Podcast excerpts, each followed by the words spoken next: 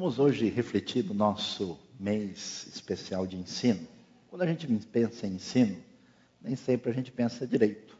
A gente pensa que ensino talvez é aprender uma coisa assim complicada, difícil de ser traduzida, de ser, né? O ensino na Bíblia tem a ver com o entendimento da verdade, da doutrina. O ensino ah, tem a ver com o encaminhamento do nosso coração, da nossa vontade mas também tem a ver com diretrizes ligados ao nosso comportamento. Às vezes a gente pensa né, que a pessoa saber muito sobre a, a Bíblia e a teologia é principalmente saber coisas difíceis de ser explicadas para gente simples. E hoje nós vamos pensar num texto pouco conhecido, aliás, pouquíssimo conhecido, um dos menores livros da vida, da Bíblia, e que vai nos passar aí a ensinar que passou do ponto, não tem desconto. Né? Ou seja, tem coisa que a pessoa assim ultrapassa um certo limite, que os resultados são complicados e tem muitos desdobramentos difíceis. Então vamos aí pensar. Hoje, né, às vezes a postura da, de algumas pessoas é mais ou menos que a gente vê aí. Vamos pensar sobre o livro de Obadias. Obadias, onde aparece um pequeno texto lá da Bíblia hebraica, é, no Antigo Testamento, a palavra de Deus contra Edom. A gente começa ah, percebendo que o nome Obadias significa servo ou adorador do Senhor. Até uma coisa surpreendente que a gente não imagina, que a palavra servir, trabalhar e adorar é a mesma em hebraico. Como a gente às vezes separa muito as coisas, o reino do espírito e o reino da matéria, isso é, parece meio estranho. Mas trabalhar é uma maneira de adorar a Deus e servir a Deus tem a ver com adoração. E adoração envolve serviço e trabalho. Não é só uma atividade mental ou litúrgica.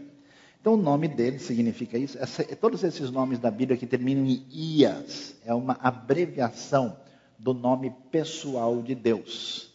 E, portanto, Obadias ah, vai escrever um livro que os estudiosos parecem ter razão, muitos deles, quando afirmam que o contexto histórico do livro envolve a destruição de Jerusalém. Isso coloca a data da profecia de Obadias por volta aí do começo do sexto século antes de Cristo, por volta de 586. Se a gente não entender a época e o que está em volta, você não entende o livro corretamente. Nesse ano, nós sabemos, a cidade de Jerusalém foi conquistada pelos babilônios. E aí, a gente pode ter uma ideia do que acontece nesse período. Acontece o famoso cativeiro babilônico, o povo de Judá já que o norte tinha sido destruído pelos assírios, o povo de Judá é levado prisioneiro em três levas distintas para a Babilônia, e é nesse contexto de conquista dos babilônios de Judá e de Jerusalém que Obadias vai escrever esse livro de apenas 21 versículos. E para a gente entender o que está envolvido aqui, uh, que é, é, bastante peculiar e, e, chama atenção, uh, Obadias vai trazer uma profecia contra Edom.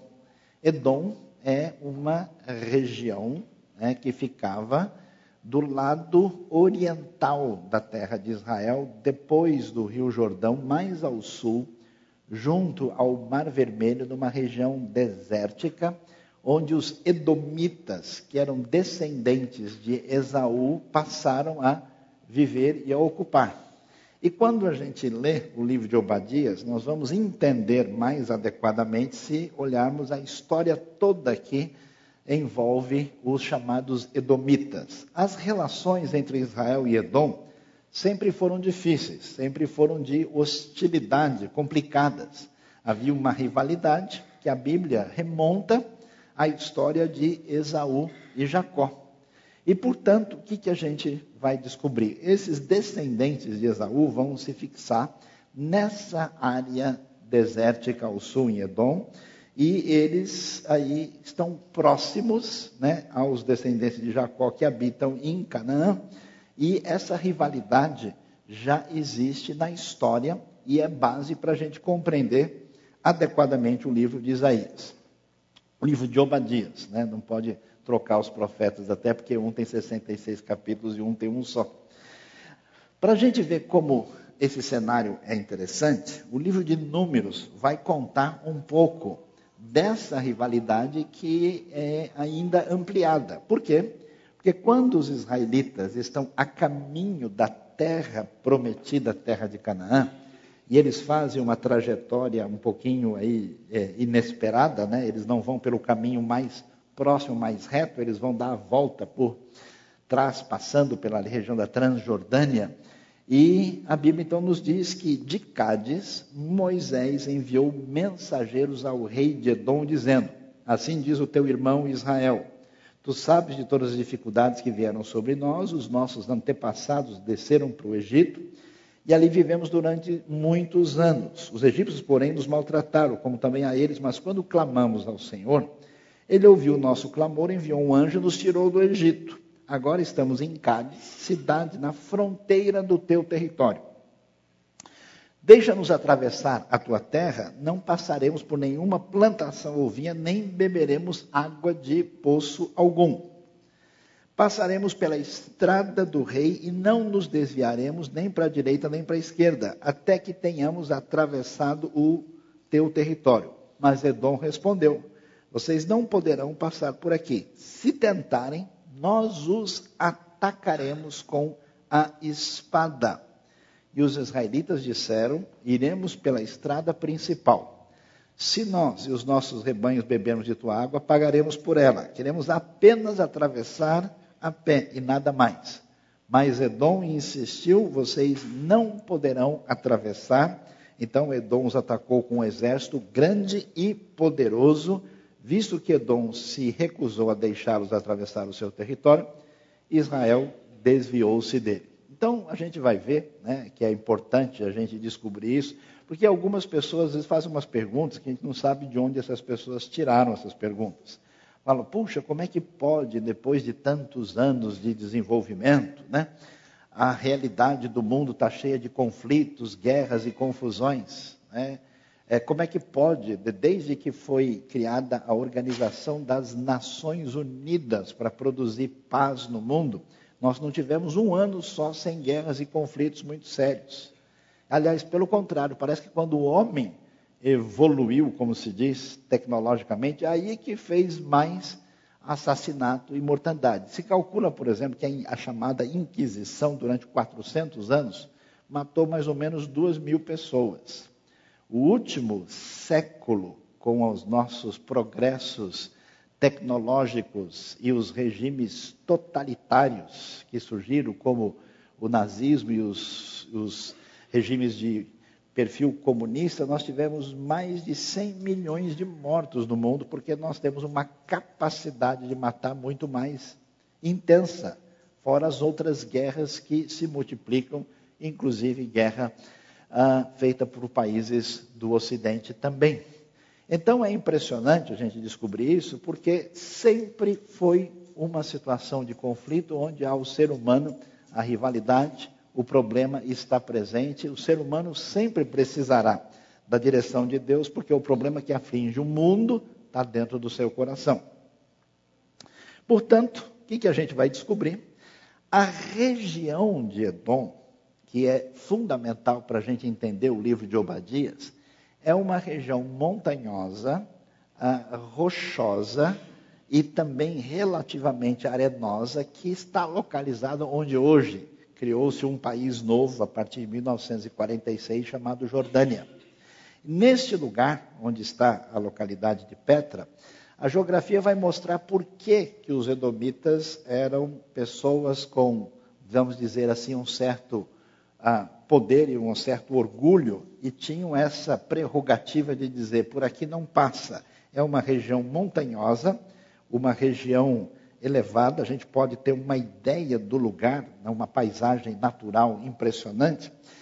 Petra, a região dos Edomitas, era uma fortaleza natural tão impressionante, mas tão impressionante, que até o exército romano, que era o exército mais poderoso que a gente a, conhece aí até a época de Cristo, teve dificuldade demorou para conquistar a cidade. De tal, ah, vamos dizer, proteção e lugar de fortaleza natural que existia lá. Seria assim, vamos dizer, uma espécie de condomínio de luxo em termos de lugar natural. O que, que nós vamos descobrir? Durante 20 anos, os babilônios invadiram Judá e eles, na verdade, atacaram Jerusalém várias vezes. Eles conquistam a cidade, na verdade, a Judá em três etapas. São três levas de prisioneiros que são levados para lá. E, finalmente, eles acabam devastando, destruindo Jerusalém, destroem o templo, acabam com tudo. E o que, que acontece? Você imagina um cenário de guerra. As pessoas começam a fugir desesperadas, porque os exércitos estão chegando, a cidade é incendiada, uma série de coisas. Acharam em Jerusalém, por exemplo, uma casa muito interessante, que está comprovada pela arqueologia, que é da época babilônica. E essa casa está queimada. Então você pode encontrar os restos de uma casa queimada nessa invasão. E acharam o nome do dono da casa. Ele chamava-se Aiel. E não só isso, mas descobriram que ele era rico. Por quê? Porque ele tinha banheiro em casa. E esse negócio de ter banheiro em casa só gente milionária tem acesso a esse luxo. Amém, irmãos? Quem foi abençoado, levante a mão. Toma até um copo d'água aqui. Pra... Porque isso não era coisa muito comum. Então, quando isso acontece, imagina um monte de gente fugindo de Jerusalém para tudo quanto é lado. Os edomitas, nessa situação de rivalidade, eles se sentem na oportunidade de vingar-se de Israel. O sujeito está fugindo de casa, não tem para onde ir, está fugindo com um pouco de recurso, dinheiro, então eles se aproveitam para ah, entrar numa relação problemática de vingança. Aí você pode ter uma ideia do quadro histórico da época dos reis de Judá. Você vai ver o rei Josias, famoso rei Josias. Quando ele morre em 609, ele morre numa batalha que envolve a luta de egípcios contra babilônios. E os babilônios conseguem ter o poder definido. Josias morre e a partir daí o reino de Judá fica enfraquecido. Os outros reis, Jeoacás, Jeoaquim, Joaquim, não confunda, os reis não são de Portugal, você pode misturar a estação aqui, né? Que as Bíblias falam de Joaquim e Emanuel, né? Que quanta coisa, não sabia que a Bíblia tinha escrito, escrito em Lisboa, não é o caso, né? Jeoaquim, Joaquim e Zedequias. E aí nós temos os profetas da época, Obadias aparece aí um pouquinho depois de Sofonias e Abacuque. É, se você não lembra muito bem de Obadias, certamente você vai lembrar de Sofonias e de Abacuque, vai fazer a ligação entre eles. Né? Então, aqui nós temos um quadro histórico muito nítido. E aqui no mapa você pode observar onde está.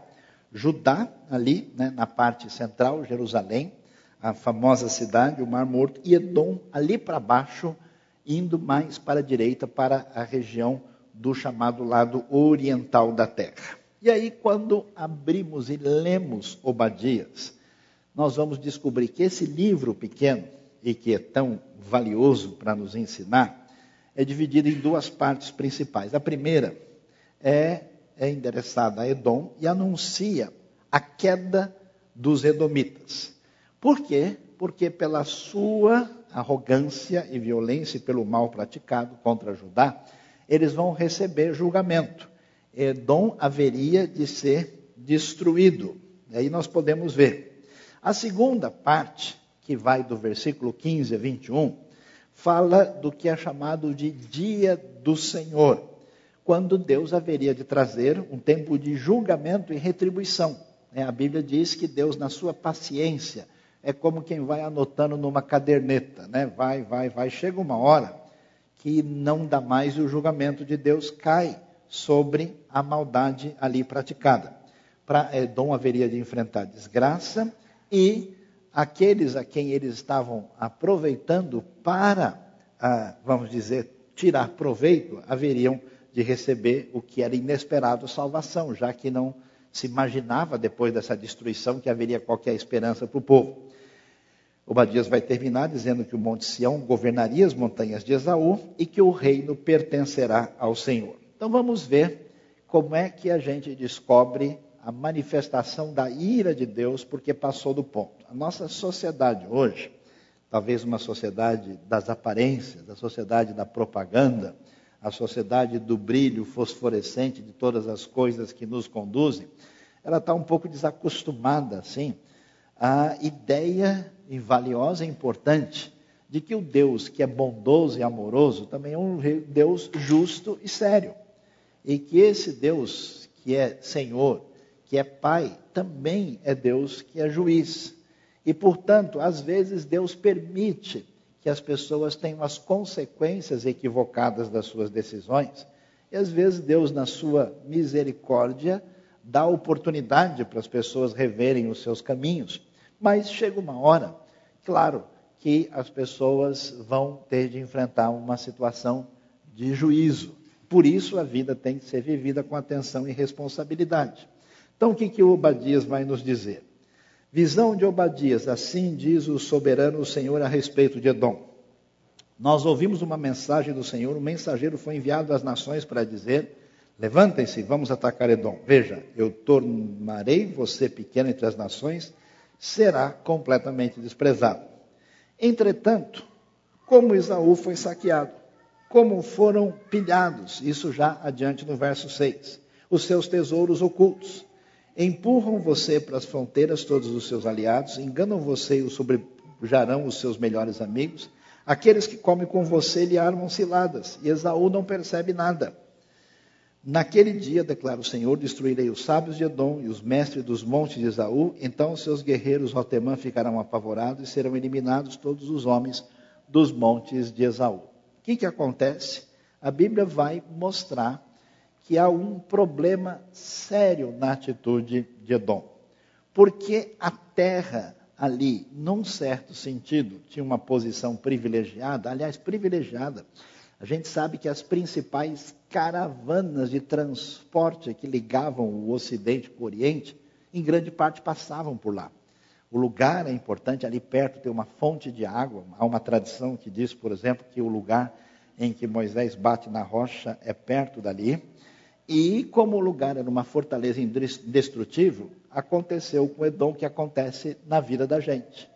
A gente às vezes se dá bem porque se aprofundou, estudou e tem uma boa posição cultural, se dá bem por causa de algum sucesso na nossa vida do ponto de vista financeiro ou econômico. A gente, de alguma maneira, tem bênçãos de Deus na nossa saúde, uma série de coisas que, com o tempo, a gente começa a passar o crédito para a nossa conta. A gente acha que a gente é o dono, o senhor, e a gente percebe essa postura de falta de consciência e de gratidão na atitude da pessoa, na maneira de relacionar-se com os outros. Por isso, Deus diz, oh, Edomitas, vocês acham de fato que vocês são alguma coisa e são donos do pedaço? Edom vai cometer dois erros terríveis que a gente pode dizer que nesse momento é um povo que passou do ponto. Um é uma atitude de arrogância e a outra é a quebra de fraternidade. Por mais que houvesse rivalidade, né, a gente quando tem um amigo, irmão próximo, sempre tem um dia assim em que os dois tomam suco de limão de manhã sem açúcar e o negócio fica meio esquisito. Mas, passada essas situações assim, em que a coisa fica um pouco complicada, né?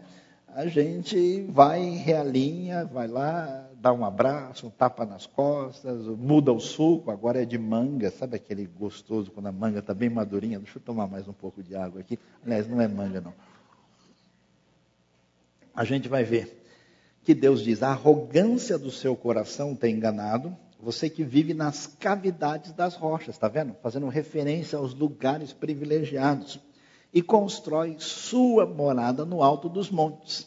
Ou seja, no lugar onde você tem segurança, no lugar onde você pode atacar quem ataca por você de cima para baixo, no lugar onde você está numa situação privilegiada. E você que diz a si mesmo: quem pode me derrubar? Quem pode me fazer ser abalado. Olha lá a palavra de Deus para Edom. Ainda que você suba tão alto como a águia e faça o seu ninho entre as estrelas, dali eu derrubarei, declara o Senhor. Os antigos achavam que não estava tão longe chegar perto das estrelas. Achavam que as estrelas, assim, pouquinho, né? Tanto é que eles fizeram templos assim elevados, eles colocavam comida lá em cima, achando que se os deuses quisessem tomar um lanchinho, fazer um break assim, descer, né, para tomar um café, a coisa estava pronta. É a mentalidade do mundo antigo, claro, com sua limitação, insuficiência. Então diz, olha, mesmo que você faça o seu ninho nas alturas que vocês acham que está perto das estrelas, dali eu derrubarei. Então qual que é o problema? problema da gente. A gente pensa, puxa, se eu tivesse um pouco mais de recurso, se eu pudesse vencer aqueles problemas, terminar de pagar aquela situação, se eu tivesse uma formação maior, e a gente acaba deixando em segundo plano coisas muito mais preciosas, valiosas e fundamentais para a sustentação da nossa vida. A coluna maior que segura o seu coração é uma coluna que envolve a sua virtude, que se desenvolve pela sua relação com Deus. Então, é interessante, sinais de arrogância. Como é que você descobre que a pessoa tem um nariz empinado? E mesmo que ele tenha um nariz pequeno, ele só tem o empinado. Mas de qualquer maneira está lá. Quando, por exemplo, a pessoa mostra uma atitude de autossuficiência.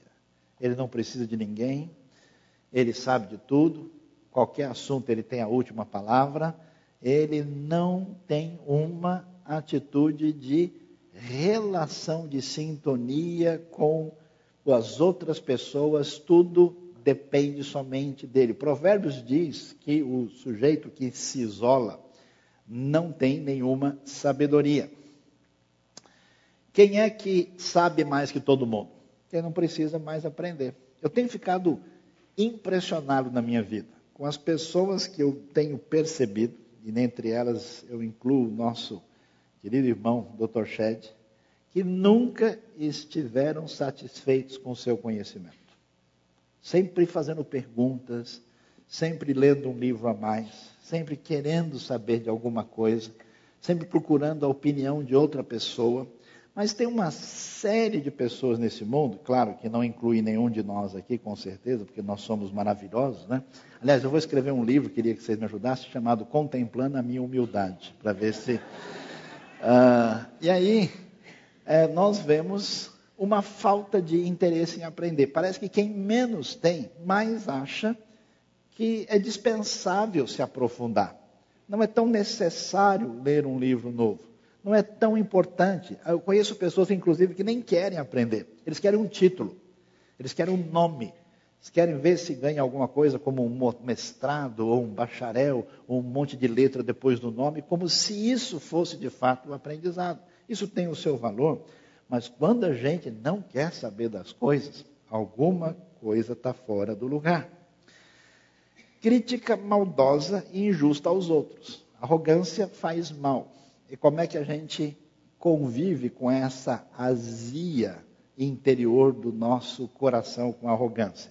O único jeito de se sentir mal tomando esse remédio, esse sal de fruta do mal, para a gente poder se sentir melhor, é bater pesado nos outros. Tem gente que é ácida, que a sua conversa nunca é positiva, está sempre jogando veneno em tudo que faz. Uma crítica maldosa e injusta é uma postura indireta de dizer o seguinte, tá vendo? Eu sim, estou de maneira. Eu estou bom na fita, mas o fulano, ah, você não imagina, aquele cara é terrível. Você viu só o que ele fez? Né? Você imagina só o que ele está. Então, essa postura, ela é problemática. Desprezo a pessoas inferiores. É impressionante como nós somos tontos. Amém, irmãos? o sujeito melhora, né? Ah, ah, ah, I'm speaking English now, because it's very good. Ele fez curso com o Joel Santana, né? No jogo de futebol. Mas ele chega assim, no português, forgot, it's difficult. Né? E a pessoa por quem tem menos formação, ou uma pessoa um pouco uh, simples social. Tem gente, por exemplo, que tem gente é, é, simples que faz serviços na sua casa, às vezes é assustador. Eu vi gente assim, é, é, tratar a outra pessoa como se ele nem fosse uma pessoa de verdade. Um desprezo. Você vai para o mesmo destino que todo mundo. Você não é melhor do que ninguém. Quando você for para a sepultura, os dois vão cheirar mal do mesmo jeito, talvez você ganhe. Portanto, essa atitude da gente, é, eu fico, por isso que eu gosto de Jesus. Jesus é o máximo, né? Jesus é, é da hora, como diz a galera jovem, né? As crianças querem vir conversar com Jesus, diz, não, começa ele aceita as crianças de boa. Mas tem gente que literalmente é sem noção. A indisposição para ouvir e aceitar a crítica. Presta atenção nisso. Tem crítica que é bobagem. Tem crítica que a gente, de fato, vira a página, porque você sabe que a pessoa vai criticar por criticar. Mas quando a gente não abre mais a vida para melhorar, a gente não escuta nada que diga que a nossa maneira precisa ser modificada. E é complicado isso. Porque você desenvolve psicologicamente, num processo de defesa própria, um ponto cego na sua vida. As suas dificuldades num processo de autodefesa você não enxerga mais. E Deus escolheu algumas pessoas, desde a eternidade, para atazanar a sua vida. Eles foram abençoados pelo Senhor para dizer: Ó, você precisa pentear o cabelo direito. O que vocês estão me olhando que eu não entendi, né? E aí, ah, se a gente em nenhum momento é, percebe, não aceita, eu conheço gente assim, você fala, olha, mas você não acha que você poderia fazer assim? Nossa, a pessoa já se arma, já chuta a sua canela. É bobagem, a gente confunde, né? A nossa, a nossa, é um problema um pouquinho da nossa cultura brasileira. A gente é tão pessoal, assim, emocional, que a gente confunde, às vezes, uma palavra objetiva com uma palavra de, é, vamos dizer, de rejeição pessoal, mas não é assim. A sua vida será melhor quando você, com sinceridade, abrir e falar: olha, Fulano, você aqui pisou no pé do outro sem necessidade. Ó, você não precisa falar desse jeito. Olha, desse jeito não dá, está sendo depressa demais. Não, está sendo devagar demais. A curva aqui não, aí é o precipício, não dá, né? Então, a indisposição revela isso, e nós precisamos aprender. E talvez a coisa mais terrível que tem, falar bem de si o tempo todo. Como é terrível. Até porque a gente gostaria de falar bem da gente, a pessoa começa a falar bem dele, né? A gente fica chateado, né? Como é complicado. É, tem gente que é sem noção, tudo que a pessoa vai falar de virtude, ele usa ele mesmo como exemplo. Qualquer assunto que você vai contar, olha, tem um especialista que falou essa semana no rádio, ou na televisão, ou numa entrevista na internet, a pessoa, ah, mas isso não é bem assim, quer ver? Deixa eu explicar como é que é. E a pessoa vai dar a última palavra sobre o assunto. Não dá. A gente precisa tomar cuidado. Quando a Bíblia fala que acontece com Edom, ela diz que Deus diz, Edom, você chegou num ponto que não dá mais. A sua atitude de petulância, de prepotência, de arrogância, de ser metido demais, se achando o máximo, é terrível, por isso chega uma hora que isso vai atingir a sua vida. Preste atenção como isso é importante. Hoje, na vida profissional, no desenvolvimento da carreira, no relacionamento com a família, com os pais, com os filhos, se você não controla esse veneno de cascavel dentro de você, chamado orgulho e arrogância, você, apesar de ser muito capaz, pode complicar a sua vida, apesar das coisas tão boas que Deus permitiu que você desenvolvesse. E, finalmente, uma coisa interessante, né? Insensibilidade para com os outros. Claro, porque quando você concentra em você mesmo, você já não está nem aí para as outras, você nem enxerga as outras pessoas. Você fecha o seu coração, porque o arrogante é, na verdade, a pessoa insegura que se elege a si mesmo como rei e não enxerga mais ninguém. Por isso, o que a Bíblia mostra? Que Deus, com razão, fica aborrecido. Preste atenção. A ira é uma coisa positiva. A ira egocêntrica é uma coisa errada. Quando a gente vê um crime, uma barbaridade, uma atitude covarde, uma pessoa se aproveitando de uma criança, de alguém indefeso, a sua reação natural deve ser de revolta. Não é espiritual, nem pessoa maravilhosa quem vê a crueldade diante de si e diz: ah, não, está tudo bem. Não, é a coisa. Né? Nenhum cristão verdadeiro, por ser cristão, pode ter sangue de barata diante da maldade da crueldade. Então, a insensibilidade é marca do mal.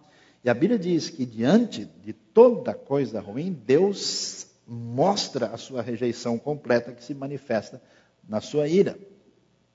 Com muita razão, Martin Luther King, que beneficiou o mundo com uma série de atitudes e boas ideias, disse algo que chama a nossa atenção. Ele disse: O que me assusta não é a maldade dos perversos, isso está bem claro, mas é o que? A omissão, a insensibilidade daqueles que se apresentam como bons, daqueles que poderiam tomar uma atitude.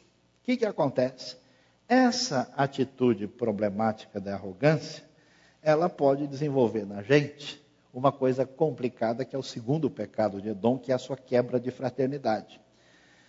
Que prejudica a nossa vida quando a gente quer crescer à custa do outro. Tem gente que é assim, só tem via de uma mão, não tem duas. Ele não tem parceria, ele tem né, dominação do outro. Ele quer se aproveitar para tirar vantagem pessoal, mas fazer da sua parte jamais. Então, o que, que Deus vai dizer?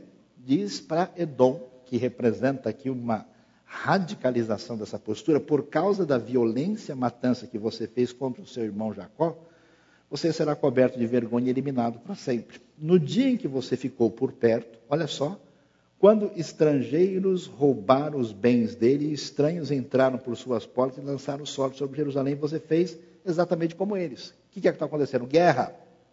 Refugiados fugindo da guerra. Pessoas escapando de um lado para o outro. O que, que os edomitas fazem? Aproveitam para roubar quem está fugindo.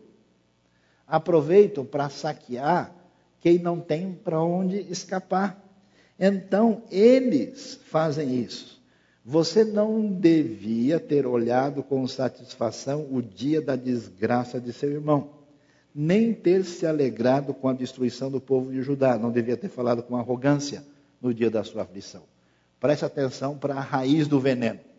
Você já encontrou alguém que você não gosta, que você tem problema, que você tem uma relação difícil e a pessoa se dá mal e você comemora por dentro e diz: bem feito, é para ele aprender? Olha aí a maldade. Olha aí a raiz do problema. Se você age assim, você precisa retomar a visão bíblica. Todas as pessoas desse mundo com seus problemas e erros são como doentes de um hospital. Ninguém vai, um médico que é o médico responsável, não pode ficar com raiva do doente e dizer, olha, esse cara não tomou o remédio direito, então eu vou aproveitar e dar umas palmadas nele agora para ele aprender. Às vezes a gente reage assim. É claro que a pessoa tem problemas, é claro que a pessoa está errada. Mas a nossa atitude de revolta significa o veneno da pessoa atingindo a sua própria vida. Então não reaja assim. É bobagem. A única solução de retorno da pessoa é a palavra divina que convida ao arrependimento e o amor e a graça de Deus que transforma a pessoa. Você é tão ruim quanto. Por isso, não pense assim. Por isso, eles comemoraram. Vocês não deveriam ter feito isso. Falado com arrogância e comemorando o sofrimento do seu irmão. Não. Não devia ter entrado pelas portas do meu povo no dia da sua calamidade, nem devia ter ficado alegre com o sofrimento dele no dia da sua ruína. Nem ter roubado a riqueza dele no dia da sua desgraça. Não devia ter esperado nas encruzilhadas para matar os que conseguiram escapar, nem ter entregado os sobreviventes no dia da sua aflição. Meus queridos, a coisa talvez mais terrível nesse mundo é quanta gente aproveita-se para enriquecer no momento da desgraça dos outros.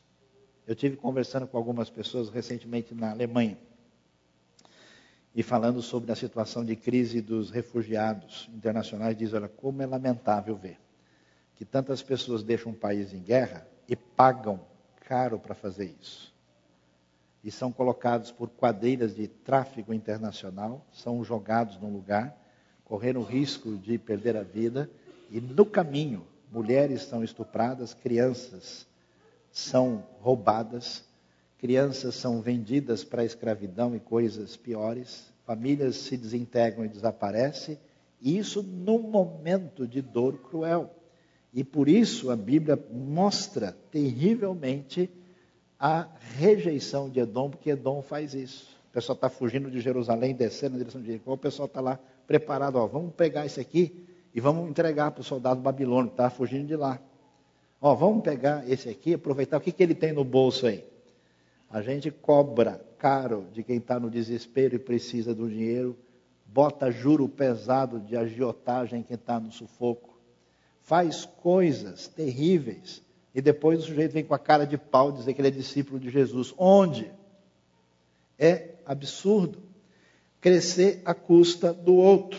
Por isso, Deus diz: Eu vou inverter tudo. Se você é arrogante, se você se aproveita dos outros, se você não tem, não é nem questão de fazer o que a lei diz, o que é certo e errado é ter um mínimo de humanidade, de senso ético e de alinhamento com a pessoa bendita de Cristo Jesus. Deus inverte tudo. Diz para Edom o seguinte: Pois o dia do Senhor está próximo para todas as nações. Não vai ficar barato. Passou do ponto, não tem desconto. A coisa é séria. Como você fez, assim lhe será feito. A maldade que você praticou recairá sobre você. Não ponha pedra no sapato de ninguém.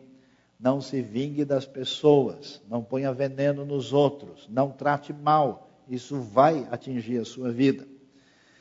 Assim como vocês beberam do meu castigo, do meu santo monte, também as nações beberão sem parar, todas elas, beberão até o fim e serão como se nunca tivessem existido. Mas no monte Sião estarão os que escaparam, ele será santo e a descendência de Jacó possuirá a sua herança. Descendência de Jacó será um fogo, e a de Josué, de José uma, chance, uma chama, a descendência de Esaú será palha. Eles a incendiarão e a consumirão, não haverá sobreviventes da descendência de Esaú, declara o Senhor. Os do Negev se apossarão dos montes de Esaú, e os da Cefelá ocuparão a terra dos filisteus. Eles tomarão posse dos campos de Efraim, de Samaria e Benjamim, se apossará de Gileade. Os israelitas exilados se apossarão do território, dos cananeus até Sarepta, os exilados de Jerusalém que estão em Sefarade ocuparão a cidade do Negev. Os vencedores subirão ao Monte Sião para governar a montanha de Isaú e o reino será do Senhor. O que Deus diz? Deus diz: olha, vocês, edomitas, se acham realmente poderosos, vai chegar o um momento em que vai cair tudo. E a coisa vai inverter. Os arrogantes, na própria realidade do povo de Deus, também receberam o seu julgamento e perder o seu espaço. Os reinos poderosos desse mundo só têm ruínas. O seu poder foi destruído pela arrogância e pela sua atitude indevida perante os outros. E naquele lugar tão pequeno e desprezível, por causa da ação de Deus, na sua graça, começando por Israel e atingindo as nações, a palavra poderosa de Deus persiste, dizendo que o reino será do Senhor. Em breve, o que aconteceu com Edom? Os mesmos, os mesmos babilônios que destruíram Jerusalém não pararam no caminho. A profecia de Obadias se cumpriu. Eles continuaram, desceram na conquista e também destruíram o reino de Edom, que desapareceu para sempre. Há uns sinais de alguns descendentes dos Edomitas, que mais tarde são chamados de idumeus. Entre eles, por exemplo, você vê que o rei Herodes tem alguma ligação com isso, uma descendência que envolve idumeus, mas o povo desaparece, o reino vai embora, toda a atitude negativa tem sobre si aquilo que o texto diz, a maldade que você praticou recairá sobre você. Portanto, o que a gente precisa observar? Vigie o seu coração. Deus abençoou, tem coisa boa na sua vida, não permita que isso cresça além do limite no sentido negativo da parada, da palavra. No fundo, no fundo, a arrogância é a base de todo pecado. Por que que você, né, digamos assim, libera-se a si mesmo para fazer uma série de coisas? Porque você se acha. Você é o dono, você é mais inteligente que as outras pessoas. Você tem mais recursos você é mais capaz, você enxerga melhor, a sua visão é mais adequada. ela gera egoísmo e desprezo pelos outros. Quando a gente perde né, a misericórdia por quem está numa pior e tem só palavra de desprezo e rejeição, a gente está na sintonia errada. Você pode achar que está bem. Sempre a pessoa que está mal acha que está bem. Né? Sempre a pessoa que está proclamando a sua justiça própria está na situação pior. Você acha, mas mais cedo ou mais tarde você cairá. É impressionante nesse mundo business, nesse mundo do show, nesse mundo de celebridades, quantas pessoas que parecem que estão no topo, de repente revelam uma crise tão acentuada, porque apesar de ter tudo, não tem nada. Porque essas coisas que mostram a desconexão com Deus e a sua graça matam as pessoas por dentro. Na verdade, quer saber a verdade mesmo? O que acaba com a gente, o que estressa a gente, o que detona a gente que tem desdobramento psicossomáticos tem muito mais a ver com a tranquilidade, o sossego e a virtude do nosso coração de descansar na graça de Deus e permitir ser abraçado por esse amor, do que com qualquer outra coisa. A maior parte dos fantasmas da nossa cabeça nós mesmos inventamos. Por isso, a gente precisa perceber que o perigo é para todo mundo. Eu sou Edom. Eu sou Isaú. Eu estou no alto da montanha. E a gente só tem um caminho. O caminho é descer da montanha. Desça direto, queda livre.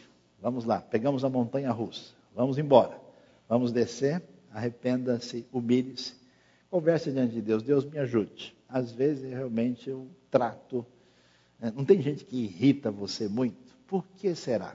Às vezes a pessoa tem méritos aí, tem várias pontuações na capacidade de ser complicado, mas às vezes você reage mal demais.